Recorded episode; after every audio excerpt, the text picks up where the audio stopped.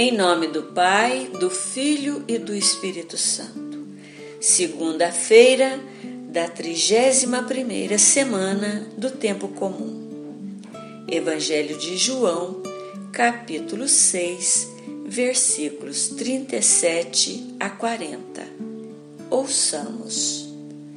Disse Jesus às multidões: Todos os que o meu Pai me confia virão a mim e quando vierem, não os afastarei, pois eu desci do céu não para fazer a minha vontade, mas a vontade daquele que me enviou. E esta é a vontade daquele que me enviou, que eu não perca nenhum daqueles que ele me deu, mas os ressuscite no último dia.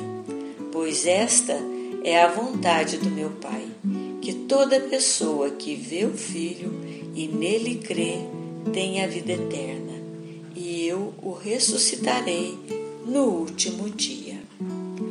Jesus nos ensina que para fazer parte de sua família é preciso fazer a vontade do Pai.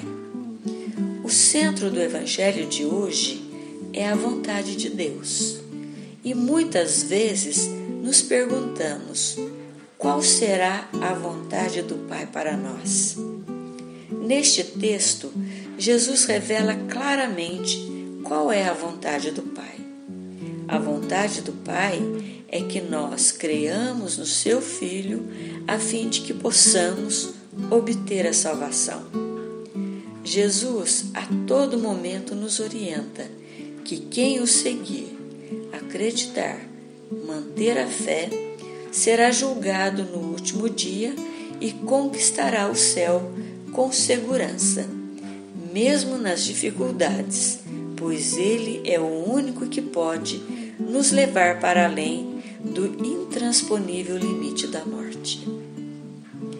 Hoje, 2 de novembro, a Igreja dedica o dia à oração pelos irmãos que adormeceram na esperança da ressurreição. Embora todos os dias, em todas as missas, rezada no mundo inteiro, tenha um momento em que se pede pelas almas. O Catecismo da Igreja Católica, em seu número 958, ensina que a oração pelos fiéis defuntos pode não só ajudá-los mas também torna mais eficaz a sua intercessão em nosso favor. Assim, o dia de hoje é dedicado à memória dos nossos antepassados e também para refletirmos sobre nossa própria salvação. O hábito cristão de guardar um dia para celebrar os nossos falecidos surgiu nos primeiros séculos do cristianismo. Desde o século II, alguns cristãos rezavam pelos falecidos, visitando os túmulos dos mártires. Já no século V, a Igreja destinava um dia do ano para fazer orações por todos os falecidos, principalmente por aqueles que não eram lembrados e nem recebiam orações de ninguém. No ano 998, por determinação do abade Santo Odilo, todos os conventos beneditinos passaram a celebrar o Dia de Todas as Almas no dia seguinte à festa de Todos os Santos. Em 1311, Roma incluiu definitivamente o dia 2 de novembro no calendário litúrgico da Igreja, para celebrar todos os finados.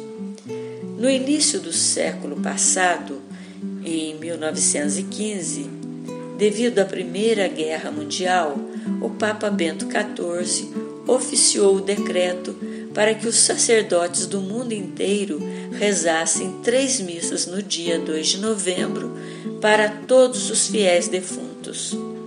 Deste modo, intensificamos nossas orações por todos que partiram desta vida para que tanto eles como nós participemos das bênçãos de Deus e principalmente aquela que Deus Pai quer para todos nós, que é a vida eterna. Rezemos por todos os que partiram dessa vida e por todos nós. Ó Deus, que pela morte e ressurreição do vosso Filho Jesus Cristo, nos revelastes o enigma da morte. Concedei aos vossos filhos e filhas já falecidos a paz definitiva da vossa presença.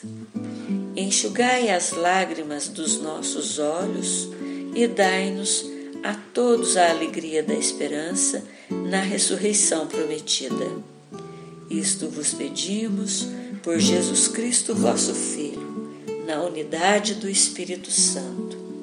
Que todos aqueles que buscaram o Senhor com o coração sincero e que morreram na esperança da ressurreição, descanse em paz. Amém.